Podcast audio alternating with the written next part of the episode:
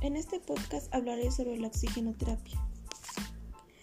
Este es un tratamiento de prescripción médica en el que se administra oxígeno en concentraciones elevadas, con la finalidad de prevenir o tratar la deficacia de oxígeno en la sangre, las células y los tejidos del organismo. Aunque su principal indicación es para la insuficiencia respiratoria crónica. Generalmente, la forma de administración y la cantidad de oxígeno que el paciente recibe dependerá de sus necesidades. No obstante, aunque es el médico el que mide la cantidad de oxígeno en la sangre, esto es a través de un pulsioxímetro o una gasometría arterial. En un primer término, hay que destacar que suele utilizarse cuando los pacientes se encuentran en estado de hipoxia, es decir, tiene déficit de oxígeno por diversos problemas respiratorios. Y el oxígeno actúa como un fármaco, pero esta terapia tiene otras muchas aplicaciones. Los dos tipos de oxigenoterapia que se usan con más frecuencia son la oxigenoterapia normovárica. Este usa diferentes concentraciones de oxígeno, generalmente entre el 21 y el 100%. Este suministro de oxígeno se realiza mediante mascarillas o cánulas nasales. La, oxigenoterapia hiperbárica. El oxígeno se administra siempre al 100% de concentración usando para ello una mascarilla o un casco. Se suministra al paciente mientras éste se encuentra en el interior de una cámara hiperbárica.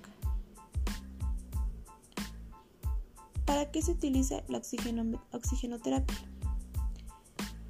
Este se indica en casos en que existe una disminución de oxígeno, como las insuficiencias respiratorias, como lo son el asma, la bronquitis, el EPOC u otros problemas respiratorios.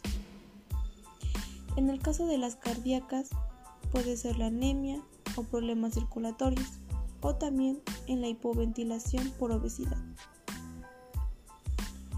La oxigenoterapia no presenta contraindicaciones absolutas, si bien su uso siempre debe ser justificado de forma sólida.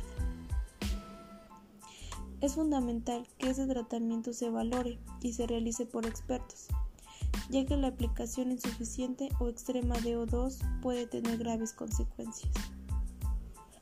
Cabe mencionar que para lograr una adecuada entrega de O2 a los tejidos se requiere 1 adecuado intercambio de gases a nivel pulmonar.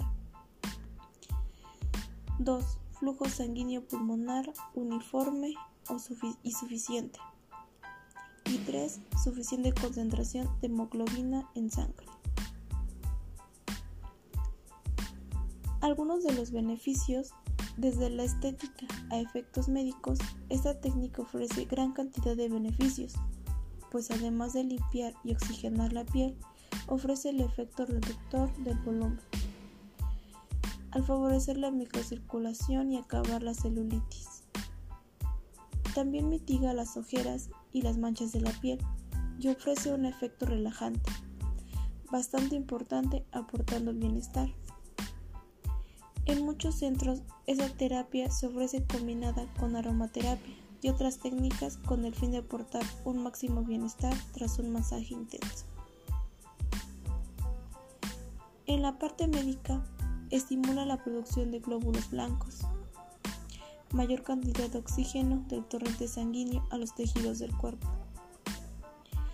También acelera la descomposición de petroquímicos, mejora la eficacia de las enzimas antioxidantes, aumenta la flexibilidad y eficacia de las membranas de los glóbulos rojos, estimula el metabolismo básico del cuerpo, En las principales vías por las que se administra, en los pacientes con respiración espontánea, la terapia se puede aplicar por las siguientes vías. Puede ser por cánulas nasales, por mascarilla simple, por mascarilla Venturi. Esta administra una concentración exacta de oxígeno al paciente. Por mascarilla de respiración, por sistema de bajo flujo en este es indicado para las personas que tienen que someterse al mínimo contacto con el oxígeno. por sistema de alto flujo, por cámara hiperbárica y por cuna de oxigenación para neonatos. Además de estos tipos, en los pacientes con carencia de respiración espontánea se les puede aplicar mediante un respirador mecánico o por una bolsa de resucitación manual. En la parte de las complicaciones puede haber toxicidad por oxígeno. Este es como resultado del proceso del metabolismo del oxígeno. Se producen radicales libres con gran capacidad para reaccionar químicamente con el tejido pulmonar. También puede haber sequedad de mucosas e irritación. Este se evita mediante la humidificación adecuada de oxígeno antes de su llegada a las vías respiratorias. También podemos tener retención de CO2. Esto puede suceder en pacientes que tienen un mecanismo defectuoso, la respuesta del ritmo respiratorio a los niveles de CO2 en términos de ventilación. Como principales complicaciones que puede tener este tipo de terapia deriva de una concentración inadecuada del oxígeno o un exceso del tiempo al que está sometido el paciente al tratamiento. Esto puede ser contraproducente en algunas patologías, como las relacionadas con problemas respiratorios crónicos. En estos casos, no medir bien la dosis puede provocar que el aumento de la concentración del gas en la sangre inhiba el estímulo de los receptores sensibles y cause una parada respiratoria. Y por último, podemos encontrar los accidentes, como pueden ocurrir accidentes cuando se maneja o se guarda el oxígeno.